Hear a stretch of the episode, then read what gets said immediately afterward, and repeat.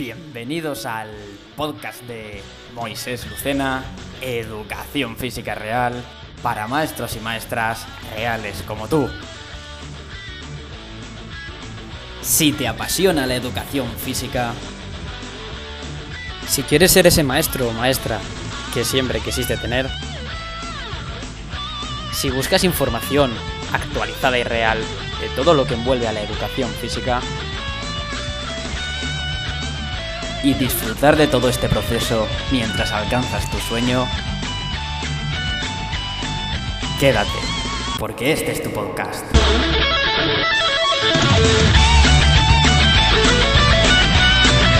hola equipazo de profes reales, ¿cómo estáis?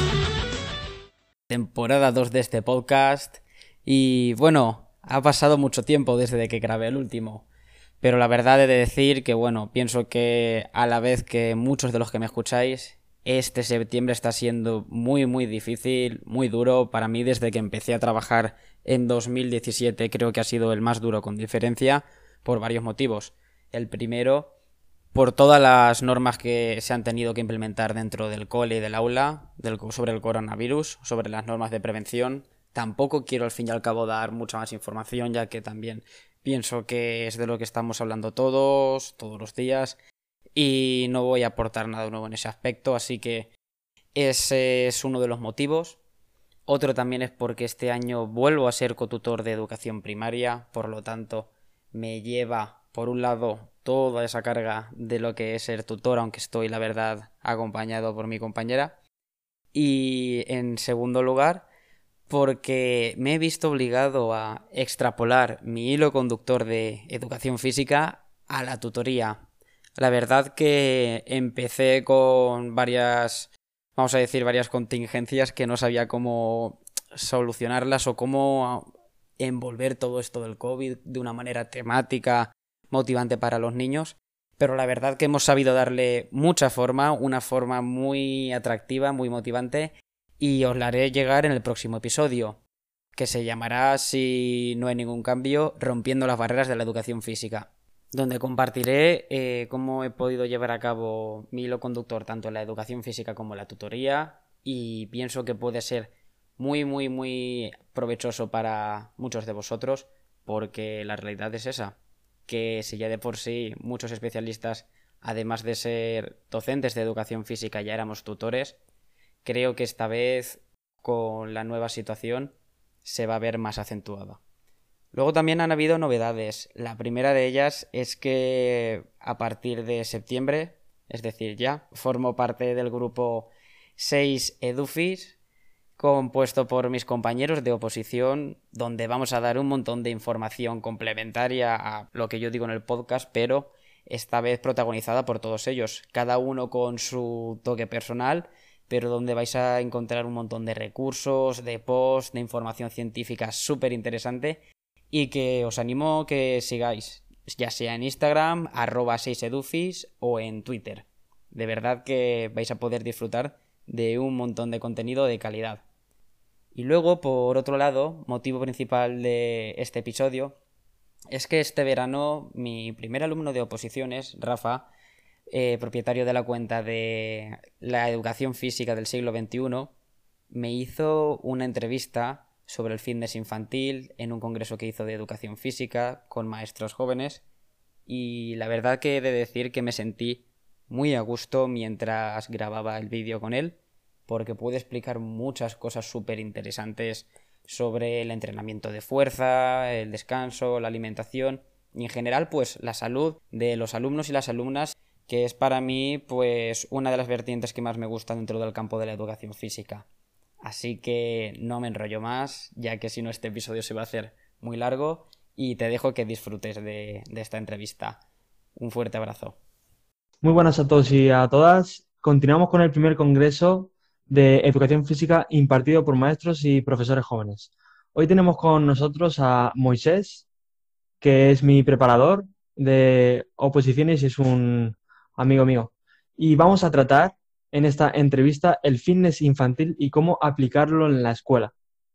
Así que resumidamente os voy a explicar en qué va a consistir esta entrevista y la voy a dividir en tres bloques. La primera veremos la conceptualización del término del, del fitness infantil y los mitos que rodean también al entrenamiento de fuerza, que son muchos, para luego pasar a los beneficios que tiene a nivel de salud el entrenamiento de fuerza en niños. Por último, terminaremos eh, con esa visión práctica que Moisés nos proporcionará para saber más o menos cómo aplicarlo en la escuela, en el día a día. Y ya, después de ello, terminaremos con una serie de recomendaciones y consejos sobre cómo podemos llevarlo a la práctica y alguna serie de artículos, autores, por si queremos profundizar más sobre el tema. Como hemos hecho en las anteriores entrevistas, Moisés se va a presentar y nada, espero que disfrutéis de esta ponencia más dirigido a la salud y al entrenamiento, pero que también tiene su toque de educación física. Así que, Moisés. Hola a todos y a todas. Bueno, pues como ha dicho Rafa, soy Moisés, soy maestro de educación física. Estudié en la Universidad de Valencia entre el año 2010 y 2014 y además de ser maestro, pues bueno, siempre me gustaba el mundo, bueno, y me gusta el mundo del entrenamiento, de la fuerza, del fitness, valga la redundancia. Y la verdad que este último año, pues también he estado formándome en fitness infantil, en el curso que imparte el doctor Emilio Villa González de la Universidad de Granada. Y la verdad que para mí ha sido un poco pues la gota que colma el vaso en cuanto a arrancar y abrir todo este mundo a la, población infantil, que creo que aún no se había hecho o no se había hecho como tal con la nomenclatura de fitness infantil.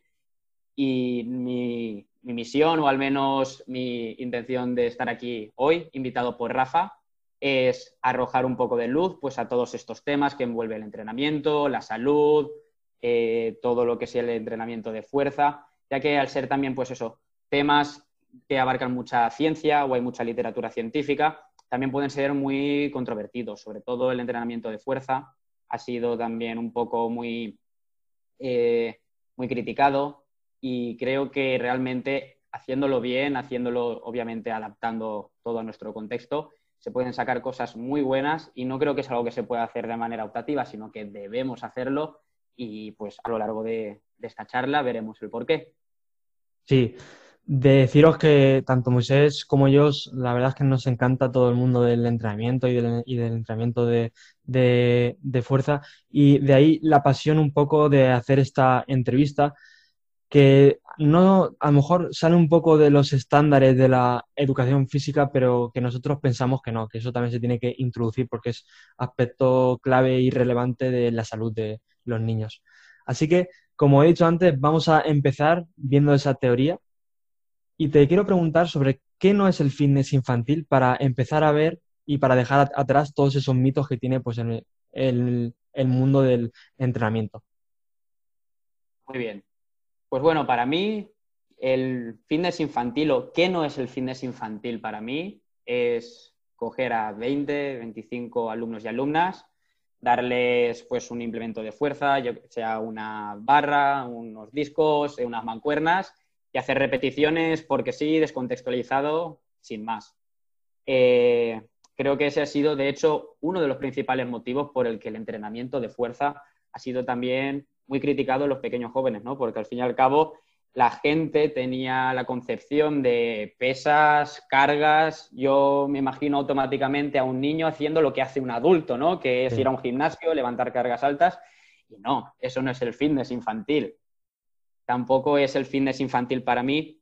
Quizá pues todo lo que sea mejorar unas marcas o mejorar algo con el único propósito de buscar un rendimiento o buscar eh, tener más masa muscular o ser más fuerte porque sí. No, para mí el fitness infantil al fin y al cabo, a la vez que lo creo que debe ser así para los adultos, aunque haya cogido otra dinámica con el paso del tiempo, creo que el fitness infantil es el equilibrio del desarrollo de las capacidades físicas, capacidades físicas básicas, fuerza, resistencia, habilidades motrices, capacidades también psíquicas, es decir, todo lo que es el desarrollo cognitivo, el desarrollo de la motivación intrínseca, extrínseca y, por último, el desarrollo de las habilidades o de las capacidades sociales, el autoconocimiento, la autoestima, todo ello englobándolo, pues eso, eh, con un único fin que es al fin y al cabo el desarrollo del alumno, el desarrollo completo, el desarrollo equilibrado, finalidad también principal, al fin y al cabo, de la educación física.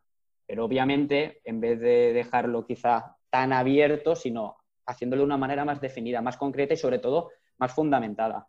Por lo que he dicho, creo que sí que hay mucha literatura científica en cuanto al entrenamiento de fuerza en adultos, sobre todo para eso, la mejora del desarrollo, el rendimiento, etcétera, pero no tanto en, en alumnos, en fitness infantil, en niños y en niñas de 6, 12, 14, 15 años. Y creo que realmente cuanto antes empecemos a darle fuerza, valga la redundancia también, a este tema, a, fundamentarlo más, a ponerlo más en práctica, obviamente con cuidado, se pueden sacar cosas muy, muy, muy interesantes. O sea, entonces para que nos, nos quede claro, el fitness infantil no busca ni la estética, ¿no? Que muchas veces buscamos la gente ya joven eh, o ya más de mayor edad, ni tampoco el rendimiento como tal, ¿no? De ir subiendo marcas, de esa sobrecarga progresiva. Eso, no, eso no es el fitness infantil. Claro, no es, la, no es la función principal. Obviamente, más que una causa es una consecuencia. Obviamente, un alumno o una alumna que, además de eh, una sesión normal de educación física, también implemente el fitness infantil, obviamente tendrá una mejora estética, que si es un alumno sedentario, eh, mejorará esas marcas, pero vamos a decir que eso, de manera natural o, por consecuencia, también pues porque pasará el tiempo cronológico, irán creciendo, irán desarrollándose, pero en absoluto es la finalidad, creo yo. La finalidad, obviamente, es adquirir también pues, unos patrones motrices, eh, hacer un sinfín de movimientos que puedan, pues eso, hacer que el alumno experimente diferentes rangos de movimiento, ejercicios y al fin y al cabo, pues cuando acabe la etapa de educación primaria, incluso de educación secundaria, eh, tenga ya un bagaje motor que luego a él le permita decidir qué es lo que le apetece hacer, otro tipo de deporte o seguir con otro entrenamiento quizá más específico, pero desde luego eh, la finalidad yo creo que del fitness infantil es el mismo que el de la educación física, buscar el desarrollo armónico y equilibrado del alumnado. Pero entonces, según esta corriente, ¿los niños y las niñas tienen que entrenar como tal o no? A ver, entrenar. Habría que decidir o habría que definir también qué es entrenar. Al fin y al cabo, si entendemos el entrenamiento como algo que está periodizado, que busca un objetivo físico como tal, yo quizá no me atrevería a decirlo así. O se podría decir que sí que es necesario que estén estimulados en diferentes, eh, en diferentes vertientes. Otra ventaja que tienen los alumnos y las alumnas que en la edad que tienen mejoran súper bien, mejoran mucho más por su estado, su estadio evolutivo. Entonces, creo que más que entrenar con un único propósito, creo que sí que deben abarcar o trabajar diferentes, pues eso, diferentes vertientes que les permita tener ese desarrollo. Pues pueden hacer fuerza, pueden hacer resistencia aeróbica, anaeróbica, la flexibilidad, que creo que es algo también que está muy, muy abandonado. Al fin y al cabo, cuando hablamos también de fitness, pensamos eso, que es lo único la fuerza, pero la flexibilidad, la velocidad, todo eso se tiene que trabajar, la coordinación, ya sea segmentaria, ya sea eh, dinámica, quiero decir, la coordinación general. Es decir, al fin y al cabo, más que entrenar algo en concreto para esa mejora que decíamos, creo que debe abarcar un sinfín de vertientes. Vale. Y luego también he escuchado, no sé si es, si es cierto, que sí que también es recomendable, según esta corriente, que los niños puedan entrar solamente como una curiosidad para que la gente pues lo conozca, que sí que es interesante que los, que los niños puedan entrar a los gimnasios y que hayan como unos gimnasios específicamente diseñados para ellos. ¿Es cierto esto? Sí, es verdad que algo he escuchado yo también o algo veía que hay gimnasios adaptados a los niños, de hecho creo que son maquinitas más pequeñas. Mm. Eh, creo que sí que es algo bueno, al menos para que eh, se rompa esa concepción del gimnasio o el entrenamiento es algo solo de adultos, sino que se vea algo normal, algo vehiculizado y no también, o sea, y que se vea también algo que debe hacer la población en general, es decir, no voy solo al gimnasio para ponerme fuerte, no, voy a un gimnasio para estimular diferentes capacidades, para estimular mi musculatura, eh, tendones, etcétera, y mejorar mi salud en general, porque luego seguramente hablaremos de ello, de todos los beneficios que reporta el entrenamiento de fuerza. Creo que sí que sería interesante al menos que se rompiera esa concepción de, ¿no? Eh, los instrumentos de musculación es algo solo para la gente mayor que quiere ponerse fuerte y tener mucho músculo. No, el entrenamiento es algo natural, es algo para lo que estamos diseñados y creo que es algo que se debe normalizar también en la población infantil, que vean algo, obviamente tampoco tienen que tener ahí una maquinaria, ¿no? Eh, de un rack o un press banca o algo, sino, pero sí algunos eh, instrumentos, balones medicinales, kettlebells, que a ellos también les ayuden, pues, a normalizar quizás ese tipo de entrenamiento o ese tipo de actividad física. Por lo tanto, yo lo veo adecuado, claro que sí. Sí, yo también yo lo veo como otra actividad extraescolar, que al igual que existe la natación, el tenis, siempre que haya un monitor especializado en eso, claro, obviamente no, van, a, no van a ir los niños ahí a hacer sentadillas, press de banca, pero si tienen un monitor y el gimnasio está adaptado para ellos con máquinas más, más pequeñas, con colores, con, que, con colores vistosos, con música, yo sí que lo veo muy bien. Lo que pasa es que todavía eso queda mucho, mucho por recorrer para. hay que cogerlo un poco con pinzas para hacerlo, hacerlo adaptado y sobre todo eso, que lo acoja bien el público. Mm. Porque otro factor importante al fin y al cabo es eh, la concepción que tengan los padres sobre ese mundo o sobre todo lo que abarca. Eso, sobre todo cuando trabajas en un cole o eres maestro, pues vas viendo al fin y al cabo, ya no solo en el entrenamiento, sino en toda la concepción de la salud en general, de cómo se alimentan, cuánto entrenan, cómo descansan, todo eso al fin y al cabo un pilar fundamental en los padres. Entonces, si hacemos llegar eso de una manera más vistosa, eh, con no tantas barreras, más sana, yo creo que sí que al final acabarán acogiéndolo muy bien. Y es un motivo, creo que esencial, que la concepción de los padres sea buena hacia ese tipo de entrenamiento. Vale, pues ya que hemos visto un poco esa teoría y los mitos que, engloban, vamos a, ver los beneficios que tiene el entrenamiento de fuerza y el fitness infantil, porque son muchísimos. Eh, ¿Me puedes resumir los principales beneficios que tiene para, la, para la población, eh, eso, entre 6 y 16 años? Sí, pues mira, a mí el que, vamos a decir, no el último que averigüé, pero sí que de los que más me impactó y nunca lo había tenido en cuenta, creo que es que solo entrenando la fuerza, o aunque sea, se englobe dentro del fitness, la mejora de la capacidad física de la fuerza lleva implementada la mejora del resto de capacidades. Y eso es algo que no se, no se consigue con el resto. Es decir, si yo trabajo flexibilidad, estoy mejorando mi flexibilidad, ¿no? Mi elongación de los músculos, etcétera. Si trabajo la resistencia cardiorrespiratoria, si estoy haciendo algo de aeróbico, mejoro esa capacidad. Es verdad que todas se interrelacionan, pero trabajando la fuerza mejoras obviamente esa capacidad, mejoras también la flexibilidad, porque al fin y al cabo mucha gente también entiende la flexibilidad ¿no? como los estiramientos clásicos, y cuando al fin y al cabo la flexibilidad también es la capacidad de realizar ejercicios con un amplio rango de movimiento, mejoras la resistencia cardiorrespiratoria, porque al fin y al cabo, independientemente de lo que dure, si haces una sesión de 30 minutos, aunque sea de 25, tampoco podemos estar metiendo a, a los alumnos y a las alumnas un montón de rato, pero estás mejorando tu capacidad cardiorrespiratoria, aunque sea de una manera más interválica, estás subiendo de pulsaciones, estás bajando y todo eso te reporta beneficios. Entonces, yo creo que ese sería para mí, al menos, o si no el más importante, el que más deberíamos tener en cuenta, que trabajando esa capacidad se mejora el resto de la condición física. Obviamente luego habrá que combinar el resto para llegar a ese, a ese estado de condición física completo, que también lo hablaremos más adelante. Luego, otro beneficio, yo creo que pues, el, desarrollo, el desarrollo correcto o el desarrollo natural del alumno. Al fin y al cabo, estamos diseñados para realizar trabajos de fuerza.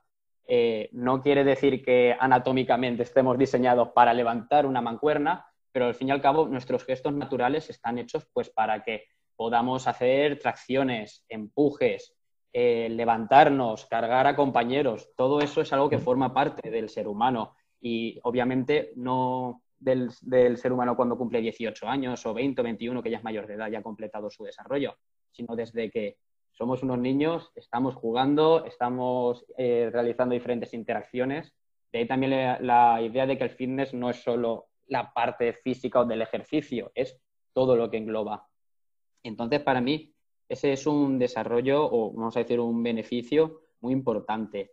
Y luego creo que también un último beneficio y este ya ha sido más a nivel personal, es, eh, y, no es tanto a nivel físico, creo que es la implicación por parte de toda la familia a cuidarse, a ser saludable, porque al fin y al cabo, si a un alumno le gusta ese tipo de entrenamiento, ese tipo de, actividad física, es muy difícil que eso no se vea extrapolado positivamente dentro de, de, lo que es, al fin y al cabo, un hogar, ¿no? De que le guste también a su hermano o a su hermana, o al padre o a la madre que lo lleva y lo recoge. al fin y al cabo, lo que buscamos es que nuestros futuros alumnos sean la futura sociedad eh, que, que, llevará a cabo pues todo lo que engloba el, no el fitness, pero la salud o la concepción de la salud.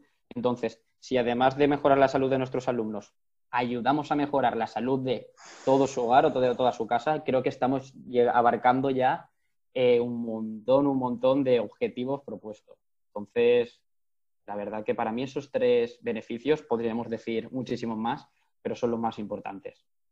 Sí, sobre todo con este último que has comentado, yo creo que ahí es donde juega un buen papel nosotros, los profesores de educación física, porque nosotros podemos transmitirle eso a los niños y que los niños a su vez se lo transmitan a su familia. O sea, de ahí donde también juega mucho nuestro papel como maestros y expertos un poco en la educación física.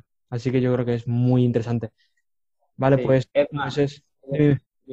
Solo por un último apunte, volviendo antes a lo de los gimnasios para alumnos, o sea, bueno, para niños y para niñas, imagínate lo ideal que sería, lo mejor, un gimnasio que abarcara tanto a adultos como a los más pequeños. Es decir, ese poco tiempo limitado que tienen los padres para sacar una horita después del trabajo para ir a entrenar, que pudieran dejar a sus hijos y que tuvieran también a un personal especializado o, correctamente formado y les hiciera un entrenamiento también adaptado a sus características. Sería una manera de retroalimentar todo esto mucho más. O sea que ahí lo dejo por si hay algún entrenador personal que nos está viendo. Eh, yo creo que eso es una, una muy buena posibilidad. A ver, yo creo que eso que todavía no se concibe porque toda esa eh, todos esos mitos que hay y desconocimiento también sobre el entrenamiento de fuerza, claro, tú le planteas a, unos padres o a otros profesores incluso de educación física de que haya un gimnasio con padres, con niños, que los niños puedan entrenar, todavía no se concibe, pero bueno, más adelante vas a justificar que todo eso ya está hablado por la ciencia y que se está empezando un poco a trabajar en este campo. Sí, correcto. Exacto. Vale, pues como bien dices, no es algo que nazca por nosotros, sino que la ciencia poco a poco ya está abarcando también el ámbito del cine infantil y cada vez es más la literatura científica que avala pues esta, esta propuesta. Y luego también tiene el entrenamiento de fuerza en niños también tiene muchos beneficios para su futuro, ¿no? O sea, como has dicho, la, transferencia ese que hay, que hay entre las, entre las capacidades físicas básicas, entre todas ellas, ¿Qué beneficios también puede reportar que el niño entrene a una temprana edad, a su adultez, por ejemplo?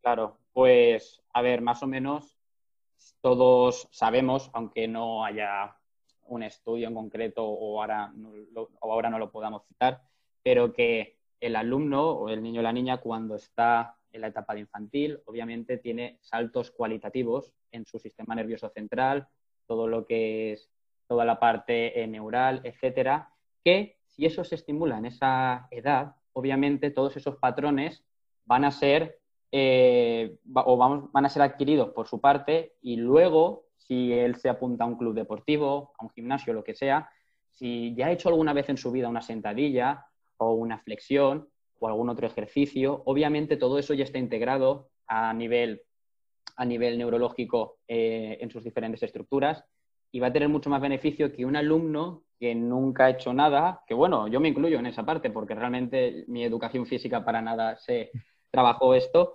que igual tú también lo sabes, Rafa, que nosotros hemos entrenado fuerza y a lo mejor pues, nos plantábamos con 18 años y te decían, hazme una sentadilla y yo decía, bueno, espérate, voy a verme algún tutorial en YouTube que me enseñe mi entrenador o lo que sea, porque no teníamos ni idea, eh, nos agachábamos, pero no teníamos ese patrón. Entonces yo creo que el principal beneficio es como decía antes, ofrecerle a los alumnos eh, muchos tipos de movimiento, muchos tipos de ejercicios, porque todo eso a nivel neurológico es que se va a ver beneficiado. Hay una, un fenómeno que se llama la poda sináptica, si no recuerdo mal, y que habla de eso, de cuando pasa cierta edad, no sé si recuerdo si eran entre los 8 o los 10 años, ya hay muchos patrones que poco a poco no empiezan a, o sea, digamos, empiezan a disminuir la asimilación de, esos patrones de manera automática. Eso también creo que antes se llamaba como las fases sensibles, conocidas en educación primaria.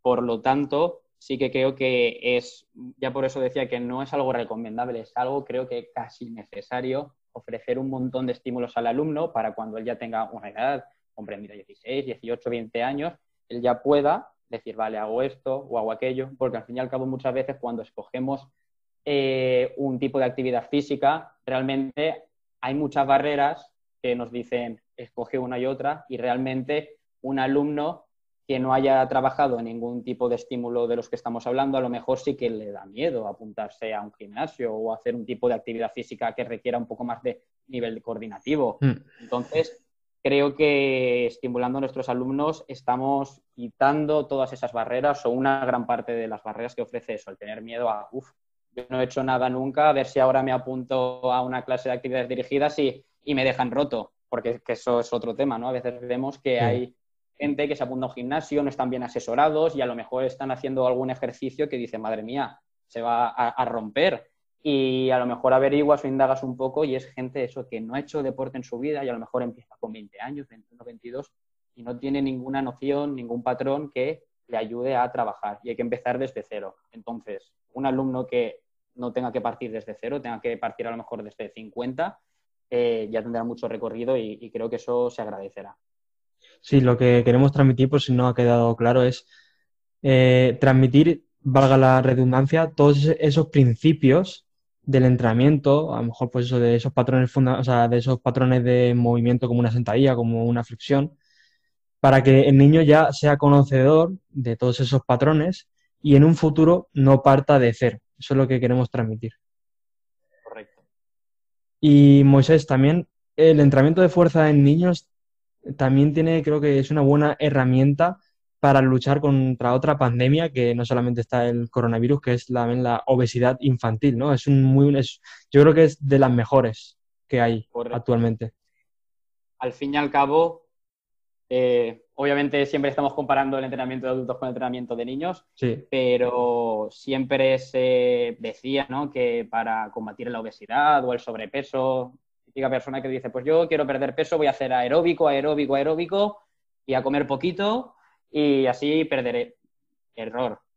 La primera cosa que tenemos que partir, ahora hablaré del entrenamiento, pero es que hay que ir con cuidado con los alumnos porque si están en fase de crecimiento es muy peligroso que coman poco o que su alimentación sea muy hipocalórica. Habrán casos extremos a lo mejor de algún niño o alguna niña que obviamente estén en un estado de obesidad ya eh, grave y eh, ahí yo no me voy a meter porque obviamente no es mi, campo. Pero al fin y al cabo los alumnos lo primero es que tienen que alimentarse bien, tienen que eh, tener un, volumen de calorías correcto, pero que vengan de fuentes de alimentos saludables, por supuesto. Y lo segundo es que tienen que entrenar, por un lado, fuerza, obviamente, pero por otro lado, pues el, el resto de capacidades físicas básicas. Pero obviamente el entrenamiento de fuerza tiene más beneficios, pues porque uno, trabaja todas las capacidades físicas que hemos hablado. Dos, eh, tiene una estimulación sobre los diferentes tipos de fibras que comprende el músculo, fibras blancas y fibras rojas, que también conlleva un mayor gasto calórico y al fin y al cabo también va a tener ese, ese, va a reportar ese beneficio que es también el control postural. Al fin y al cabo, queremos que nuestros alumnos más que adelgacen o más que pierdan peso, que obviamente repito que si es un alumno con mucha obesidad también, lo que buscamos es que tengan una composición corporal buena, adecuada, es decir, dentro de sus posibilidades, un rango de grasa que no sea muy elevado, vamos a decir óptimo, y un tono muscular que le permita hacer sus ejercicios bien. Yo no quiero un alumno que tenga obesidad, que coma muy poquito, haga aeróbico, se le vaya o pierda gran parte de su masa muscular, además de, del tejido adiposo. Yo lo que quiero es un alumno que esté que tenga un tono muscular, que digamos que esté estimulado y que, pueda hacer diferentes tipos de movimiento, que sea funcional, ¿no? Este concepto que también se utiliza mucho, al fin y al cabo, que pueda hacer los patrones naturales de movimiento con más efectividad. Un alumno que no se estimule lo que es la parte de la fuerza, la musculación, etcétera, creo que se está quedando con una parte, o sea, o está perdiendo una parte muy importante del camino. Se puede hacer de la otra manera, sí, pero al fin y al cabo, más que buscar alumnos con poquito peso, buscamos alumnos que, sean, estén sanos, que tengan un tono muscular adecuado, un nivel de grasa óptimo y sean funcionales en su día a día. Entonces, por supuesto, el entrenamiento de fuerza está más que reconocido. Y aún así sí que hay un estudio que habla, algo yo ya me podía oler por, por los adultos, que es lo que está hablando, que es el entrenamiento concurrente. Es decir, el entrenamiento aeróbico ayuda, por supuesto. El entrenamiento de fuerza ayuda, por supuesto. Pero el entrenamiento concurrente, que es la unión entre ambos, es lo que está demostrado que más beneficios reporta, porque al fin y al cabo estás mejorando las dos vertientes. Además de que es más tiempo de compromiso motor. Si lo haces aislado, también estaría bien, pero si obviamente cogemos el entrenamiento de fuerza y lo juntamos con el entrenamiento aeróbico, tenemos ya pues la combinación perfecta. Pues sí, muy interesante la verdad. Y además, tan, o sea, no estamos recomendando tampoco esto sin ningún fundamento. La Organización Mundial de la Salud también recomienda que los niños entre 6 y 16 años hagan entrenamiento de fuerza. O sea, no entrenamiento a lo mejor como tal. Entonces, no entrenamiento como tal, pero sí, pues esa, ese uso de la fuerza en situaciones cotidianas, que es tan interesante y tan enriquecedor. Pues pues Moisés, la verdad es que creo que nos ha quedado bastante claro qué beneficios tiene. Pero ahora dejando atrás toda esa teoría, ¿nos puedes explicar cómo lo podrías llevar a la práctica en la escuela? O sea, ¿cómo tienes pensado hacerlo? Porque se puede hacer con proyectos, con hilos conductores, con muchas cosas. Pero bueno, ¿qué es lo que nos recomiendas? Claro. Bueno, el primer paso, yo creo que para todo nos servirá, depende de, o sea, independientemente de la edad a la que impartáis docencia, es adáptalo a tu contexto. Es decir, no es lo mismo enseñar o trabajar algunas vertientes de la fuerza o el fitness infantil con eh, niños de 6 años que con alumnos de 16. Hay mucha diferencia. Obviamente, tenemos que contextualizarlo. Si ya de por sí a lo mejor para una persona adulta que no es demasiado motivante ir al gimnasio, pero se lo ha recomendado el médico por, por temas de salud, porque es necesario para su bienestar, ya no resulta motivante, imaginaos para un alumno, eh, vamos a hablar ahora de la etapa de primaria entre 6 y 12 años, que le apetece jugar, le apetece moverse, le apetece relacionarse con sus compañeros, que le digamos, pues bueno, ahora vamos a hacer todos 10 sentadillas, porque sí.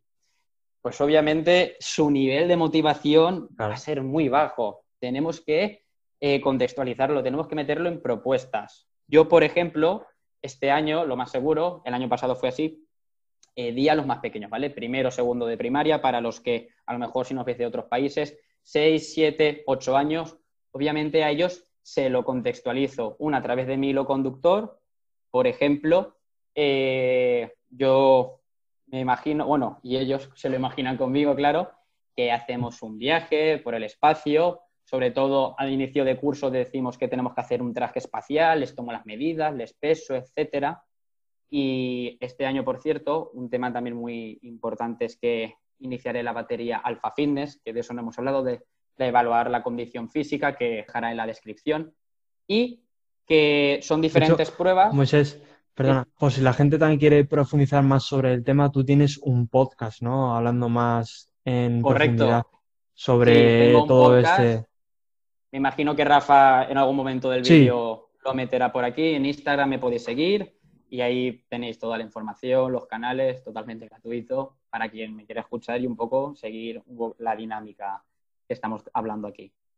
Y pues lo que te decía, primero hago la batalla de Alpha Fitness, que es la que se ha diseñado ahora para tener un consenso europeo eh, que nos ayude a ver los valores de referencia de los alumnos, también enfocado desde la salud. Importante decir que yo no evalúo el rendimiento. Obviamente, un alumno que puntúe más, yo sí que lo anotaré y eso eh, se va a ver beneficiado, pero yo nunca a un alumno le voy a suspender o le voy a decir, mira, es que tu, nivel es de, de, 0 a 10, estás en un 4, estás suspendido, en absoluto. Son valores de referencia para mí, eso creo que también es importante desde la vertiente del fitness, evaluar la condición física desde la salud, para tener mucha información muy valiosa para, eh, para ti, de tus alumnos, y a lo largo del curso ir haciendo periódicamente esa prueba, eso ya lo dejo a vuestra merced, yo lo voy a intentar hacer trimestralmente y ver esas marcas o esos valores de referencia si han mejorado, si han mantenido, han empeorado, que yo aún así creo que haciéndolo medianamente bien, todos los alumnos de manera natural van a mejorar en alguna vertiente y si no lo hacen, nuestra misión es motivarles para que lo hagan o averiguar si realmente pasa algo, si ese alumno no se está alimentando bien o no descansa bien por las noches o tiene problemas emocionales que no le ayudan tampoco a desempeñar su día a día.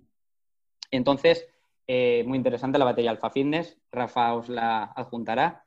Y volviendo al tema de cómo introducir el fitness infantil, yo sí que es verdad que lo he aprendido, digamos, para llevar a cabo una sesión de educación, una sesión, perdón, de fitness infantil. El problema es que nosotros, como maestros, tenemos un currículo que respetar, tenemos diferentes bloques de contenido y no podemos hacer siempre ese tipo de sesiones. Entonces, la mejor manera es integrarlo a través de propuestas. Un apunte también interesante es integrarlo en todas las sesiones. Yo sí que veía que, sobre todo pues, cuando estudiaba en la universidad, que decían, pues vamos a hacer una unidad didáctica de condición física. Y yo digo, vale, y si hago una unidad didáctica de condición física en todo el curso, el resto de unidades didácticas, ¿qué pasa? No se evalúa, no se trabaja específicamente. Entonces, si el primer consejo era que hay que adaptarlo a tu contexto a través de hilo conductores, de gamificación, etcétera, Creo que el segundo consejo que puedo dar es que lo integres en todas tus unidades didácticas.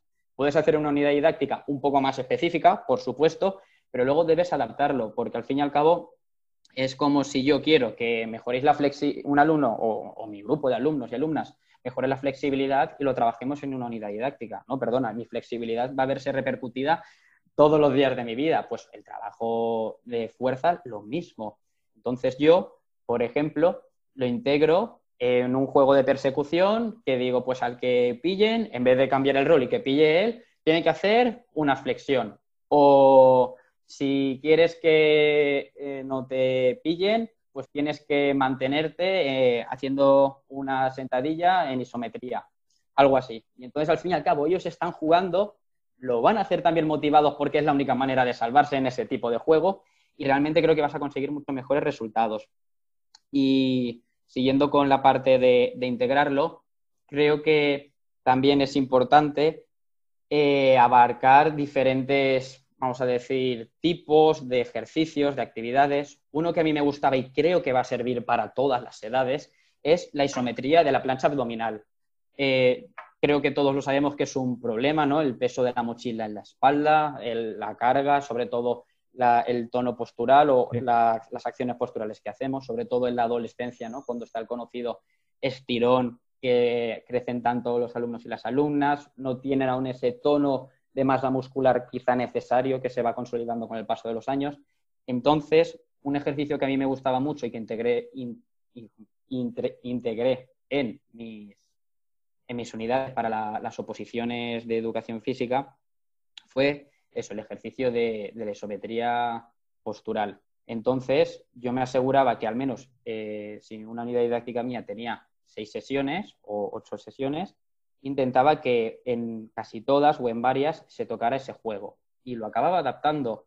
No es algo que yo lo inventé. Yo en la Universidad de Valencia, eh, diferentes profesores, entre el que destacó Vicente Miñana, nos enseñó la importancia de tener buen tono de postura, porque al fin y al cabo siempre eh, la idea que nos daban de la mochila es decir, haz bien la postura, estate sentado con buena postura, eh, coge la mochila y estate recto.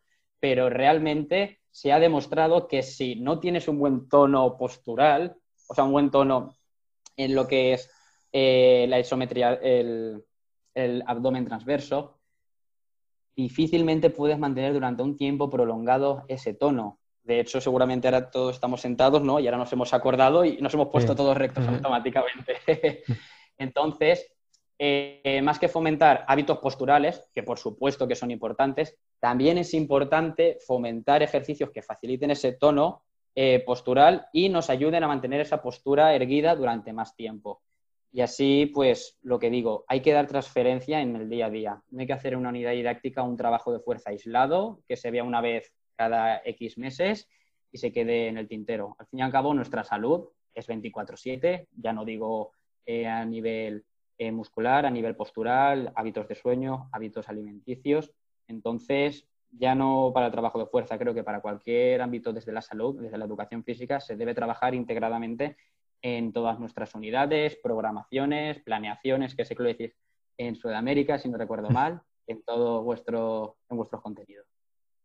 Sí, mira, y ahora que has dicho un poco esas tres recomendaciones de, de que yo, por ejemplo, me quedo mucho con que el niño no es como el adulto de que diga, bueno, pues voy a entrenar, voy a hacer las sentadillas, o sea, ya están focalizados, ellos necesitan tener ese, ese juego, esa motivación extrínseca para hacerlo.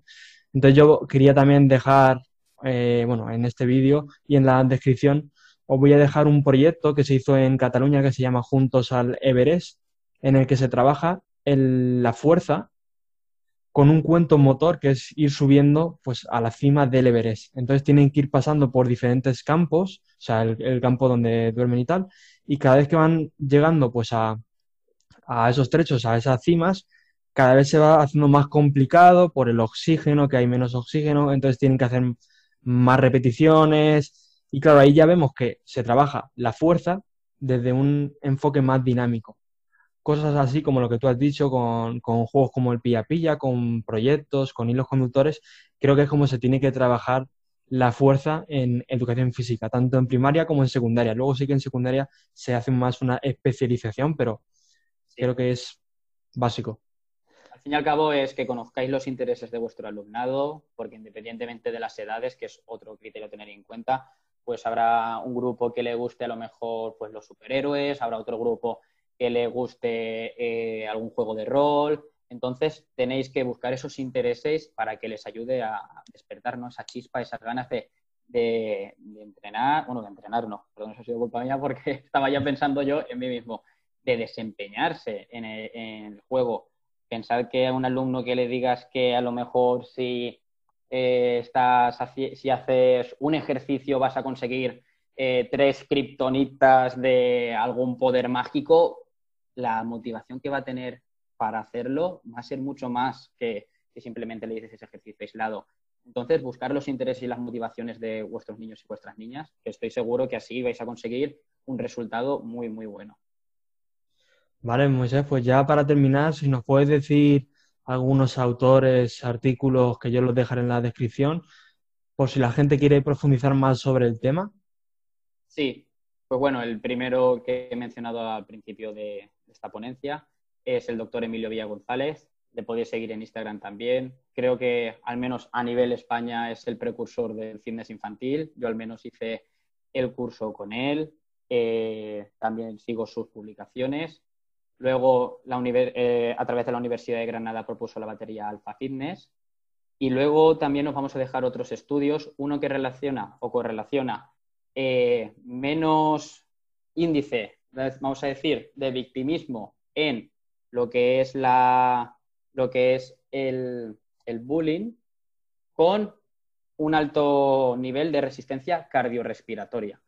Entonces, es muy importante que, aunque se diga que solo sea la resistencia cardiorrespiratoria, estoy seguro que se puede correlacionar un mayor nivel de condición física, estoy seguro, nivel personal, con menos posibilidades de padecer bullying. Y luego también el del entrenamiento concurrente, muy interesante para que veáis los diferentes tipos de ejercicios que hay. Obviamente que sean fuerza, pues luego también dentro del, tipo de entrenamiento puede ser aeróbico, puede ser interválico, como el HIIT. Entonces, creo que con esas cosas ya se puede indagar y hacer cosas muy, muy chulas. De todas formas, obviamente eh, tenéis el, el contacto de Rafa, también os pueden dejar mi correo y vamos, yo estaré encantado de cualquier cosa que me preguntéis o cualquier cosa a la que os pueda ayudar, porque al fin y al cabo hay muchos artículos y esto al fin y al cabo conforme vayamos desgranándolo más irán saliendo más cosas interesantes, os contestaré, os ayudaré en cualquier aspecto que, queráis preguntarme o, desde la parte también pedagógica, ¿no? desde las escuelas, de cómo implementarlo.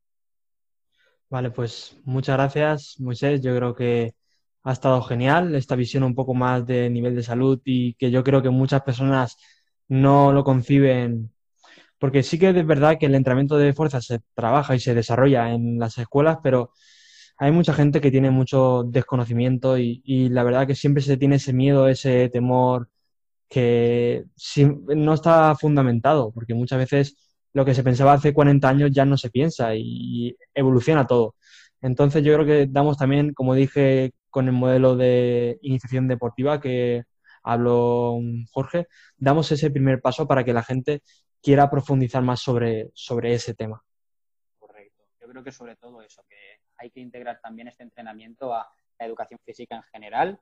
Es decir, que no que se olviden o que no piensen que la gente que entrenamiento de fuerza es hierro, hierro y hierro. No. Entrenamiento de fuerza es hacer un juego, que tengan que los alumnos hacer tracciones, empujes, hacer un sprint mismo. Quiero decir, está mucho más integrado, puede haber material complementario, obviamente, pues ya podemos hacer algún balón medicinal, cuerdas, kettlebells, que ya es algo, un material que también poco a poco debe ir, creo yo, integrándose en los almacenes de, nuestro gimnasio, del cole, pero que lo vean como algo natural, que estamos diseñados para eso, estamos diseñados para movernos, para hacer movimientos naturales y que al fin y al cabo la finalidad principal es conseguir el desarrollo eh, equilibrado del alumnado, finalidad principal también de la educación física. Así que yo os animo a todos y a todas a que investiguéis, a que os forméis, a que también eh, vosotros eh, practiquéis con vuestros alumnos o probéis, porque al fin y al cabo la práctica es también una muy buena herramienta de probar o, de aprender, obviamente con cuidado, con las, con las premisas que os hemos dado y a partir de ahí, lo que he dicho al principio, seguir contribuyendo eh, en el área de educación física, seguir haciéndola más grande y sobre todo aportando pues ese toque también de ciencia y, y de salud que creo que es lo que poco a poco nos va avalando. Vale, pues Moisés, muchísimas gracias. A ti, Rafa. Un saludo muy grande.